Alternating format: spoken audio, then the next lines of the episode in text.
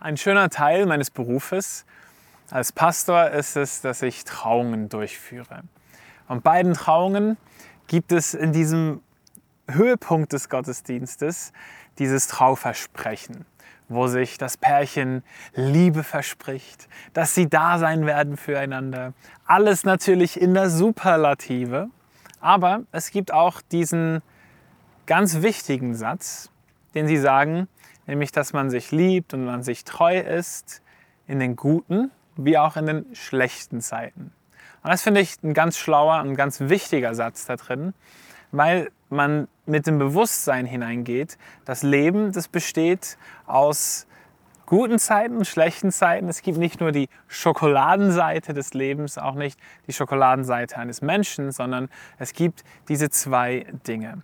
Und da ist die Frage, da sind wir jetzt auf diesem Segelboot, auch für unsere Leben, wie gehen wir um? Wie bereiten wir uns vor auf diese schlechten Zeiten? Was ist, wenn jetzt ein Sturm kommt? Was tun wir in dieser Situation? Und da möchte ich mit euch drei Dinge anschauen.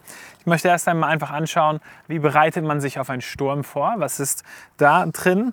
Dann das zweite will ich über den Anker sprechen Anker da ist und uns helfen kann, auch dann in unserem Leben, nicht nur auf dem Segelboot. Und drittens, ganz wichtig beim Segeln ist eben auch die Gemeinschaft und wie das Miteinander dazu beitragen kann, dass man durch Stürme und schwierige Zeiten des Lebens hindurchkommt. So, haben wir wieder einmal das Segel gedreht, gewendet. Setzen wir uns noch hin und beginnen mit den Stürmen, den Stürmen des Lebens kann ja alles Mögliche sein. Für mich war ein ganz großer Sturm des Lebens mit 20 Jahren, als meine damalige Beziehung, die Liebe meines Lebens, äh, auseinanderging und mein Herz gebrochen da war. Ich überhaupt nicht mit so etwas gerechnet habe. Es können ganz unterschiedliche Dinge sein. Diese Stürme, die kommen, die plötzlich alles im Leben hinterfragen, und sich nicht mehr sicher ist, ob so wie es bisher war, es weitergehen kann.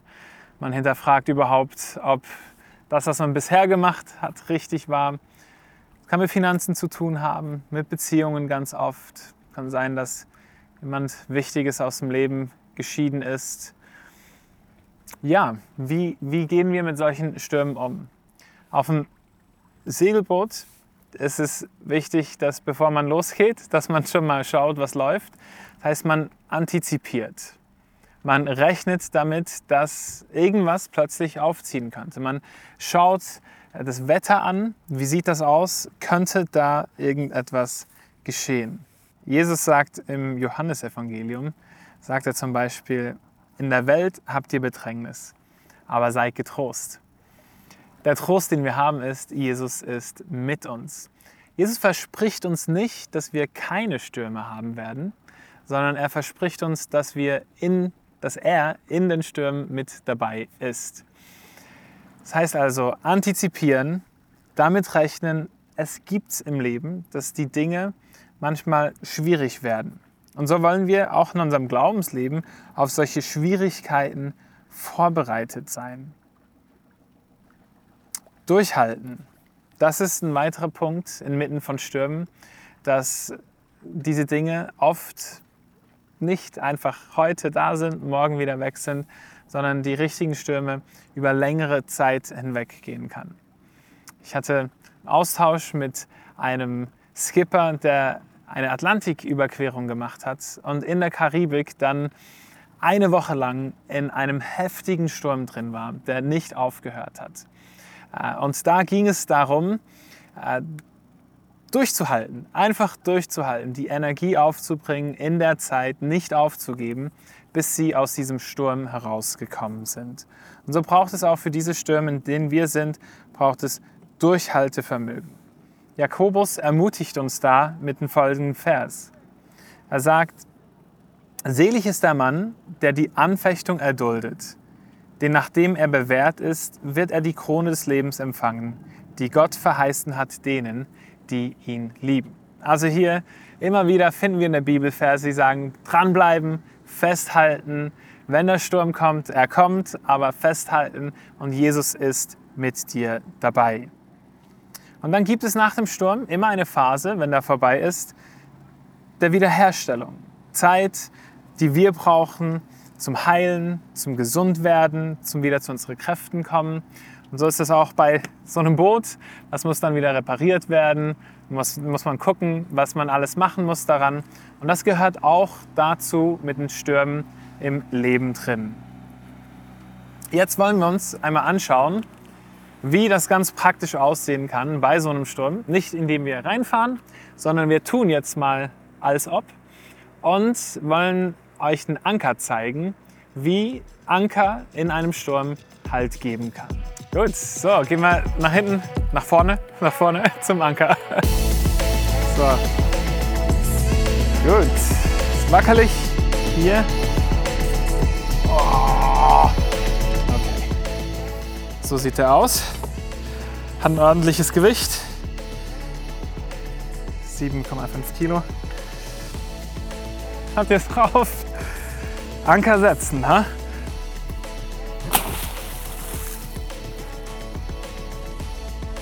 Also, ja, aber jetzt spannend. Genau, gespannt und wir treiben und dann ist es. Okay, das ist gut. Mama. Ah, der hebt. Okay. Also, den müsst ihr dann auch wieder rauskriegen. Der Anker. Ich möchte euch aus dem Hebräerbrief Kapitel 6, Vers 19 vorlesen. Heißt es, diese Hoffnung haben wir als einen sicheren und festen Anker der Seele. Unser Anker ist Jesus Christus. Und wo ist dieser Anker? Hier heißt es, der Anker reicht in das Innere hinter dem Vorhang hinein. Das ist, wo die Gegenwart Gottes ist, wo Gott selbst ist. Also wenn wir unseren Anker werfen in schwierigen Zeiten, heißt es, wir setzen ganz auf Jesus, der an dem Ort ist, wo Gott ist und schon dort ist, wo unsere Zukunft auch sein wird. Anker setzen, das ist so eine automatische Reaktion, die wir haben. Ich halte mich immer fest. Wenn eben das Schwanken kommt, dann gibt es immer irgendwo Dinge, wo man sich festhält, Anker, die man setzt. Und die Frage ist dann, welche Anker setzen wir? Worauf vertrauen wir? Woran halten wir uns fest, wenn es beginnt zu stürmen? Und das äh, kann man im eigenen Leben dann ganz schön beobachten. Wo rennt man immer wieder hin, wenn es beginnt zu stürmen, wenn es anstrengend wird, wenn es schwierig wird? Worin finden wir unseren Halt? Woran halten wir uns fest? Und so gibt es ganz unterschiedliche Dinge, wo wir unsere Sicherheit drin finden können.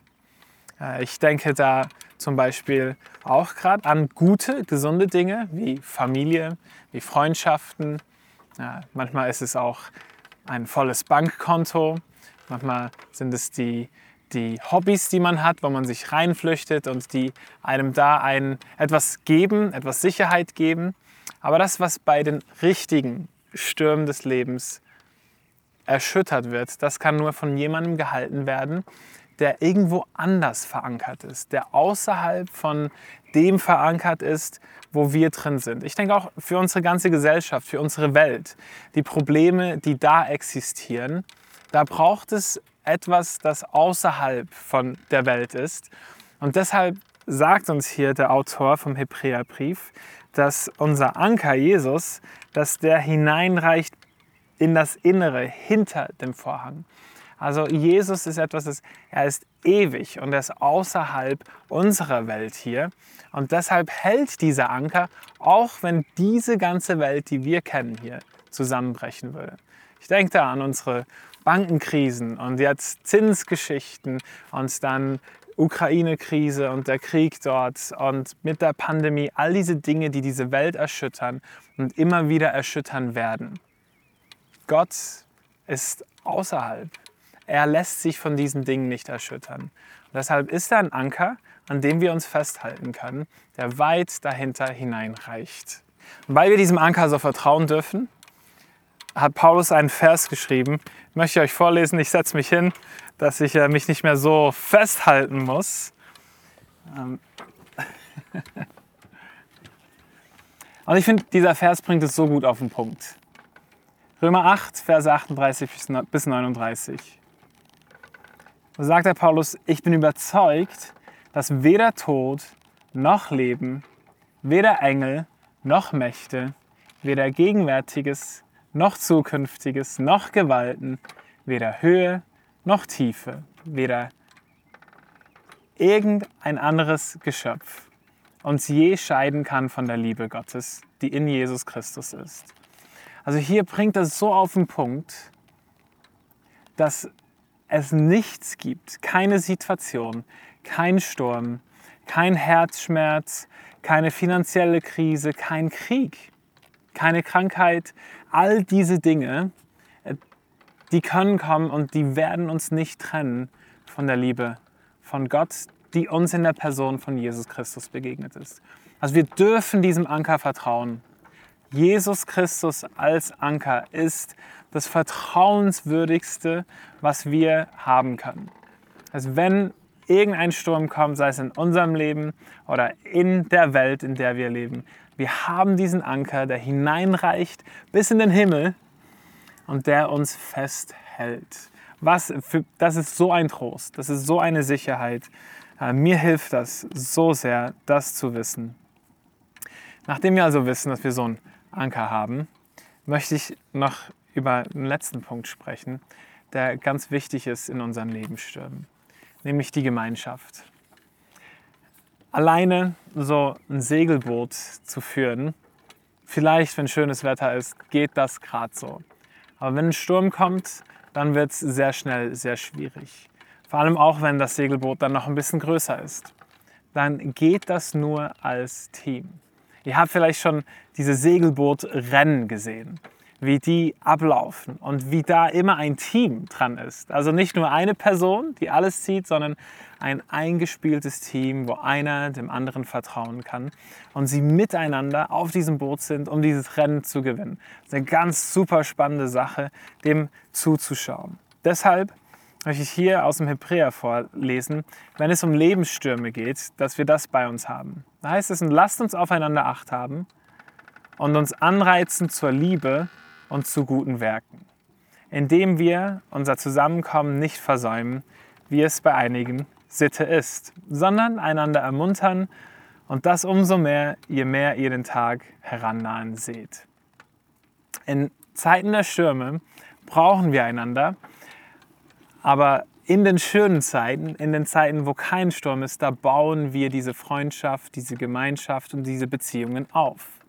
Das ist schwierig, wenn der Sturm plötzlich da ist und dann merkt man, uh, jetzt bräuchte ich andere, äh, dass das dann noch klappt.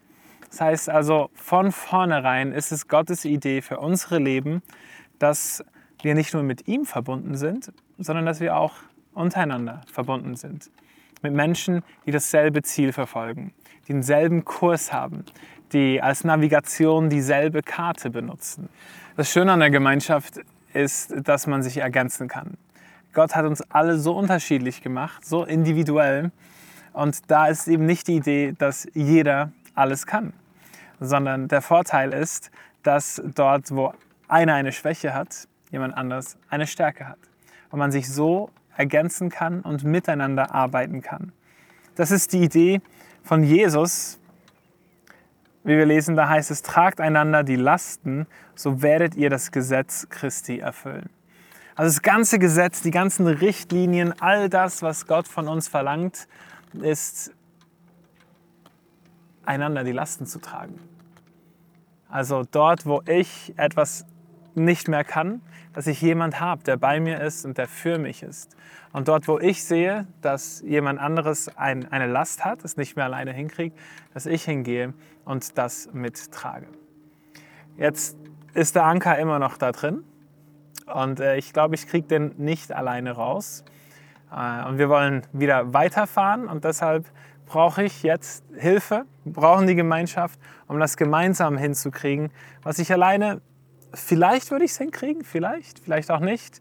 Äh, aber es ist doch einfach viel einfacher, viel schöner, wenn wir es zusammen machen. Also, versuchen wir das Teil wieder rauszuholen.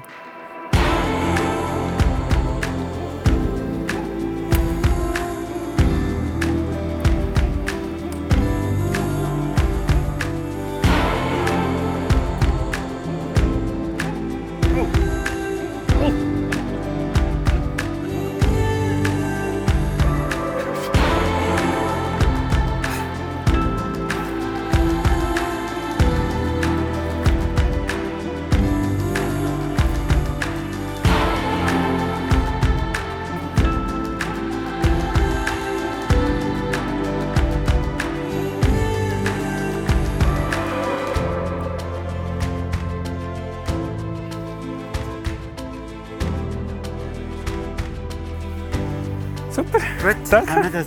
Ja. So. Das hat er mehr gemacht als ich, so, aber er ist auch der Profi und das ist die Ergänzung auch im Miteinander. Ich möchte dich in diesem Punkt der Gemeinschaft ganz besonders herausfordern, weil ich weiß, dass wir als Schweizer in einer individualistischen Gesellschaft sind. Und ich erlebe es so oft, dass auch Christen sagen, hey, kann es alleine, ich und Gott, das passt. Ähm, Und ich liebe Menschen auch noch. Aber es ist etwas anderes, sich in Gemeinschaft einfügen zu lassen. Es ist etwas anderes, sich hineinzugeben. Das bedeutet auch immer, dass man sich verletzlich macht und dass man sich der Möglichkeit aussetzt, enttäuscht zu werden, ausgenutzt zu werden. Das sind die Gefahren dieser Seite. Aber das, was wir gewinnen, auch als Kirche, als Christen, wenn wir das Leben teilen, einander vertrauen, einander die Lasten tragen, dann hat das eine Kraft und eine Möglichkeit, die, die uns durch Stürme mit hindurchträgt. Ich denke an so viele Menschen, auch in unserer Kirche, die durch ganz schwierige Zeiten sind und die eingebettet waren in unserer Kirchenfamilie und dadurch getragen wurden, geliebt wurden, die dadurch getröstet wurden. Aber auch Menschen, die in dieser Gemeinschaft sind und ermahnt werden und manchmal den gesunden Stupf kriegen, den sie brauchen, um weiter auf Kurs zu bleiben.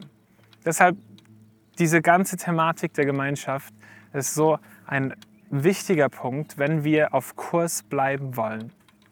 Manchmal werden wir müde, manchmal verlieren wir dann Fokus. Wenn wir dann Leute um uns herum haben, die in dem Moment wach sind und bereit sind und in unsere Leben hineinsprechen dürfen, so bleiben wir auch gemeinsam miteinander auf Kurs. Also, was haben wir heute jetzt in dieser Predigt gehört?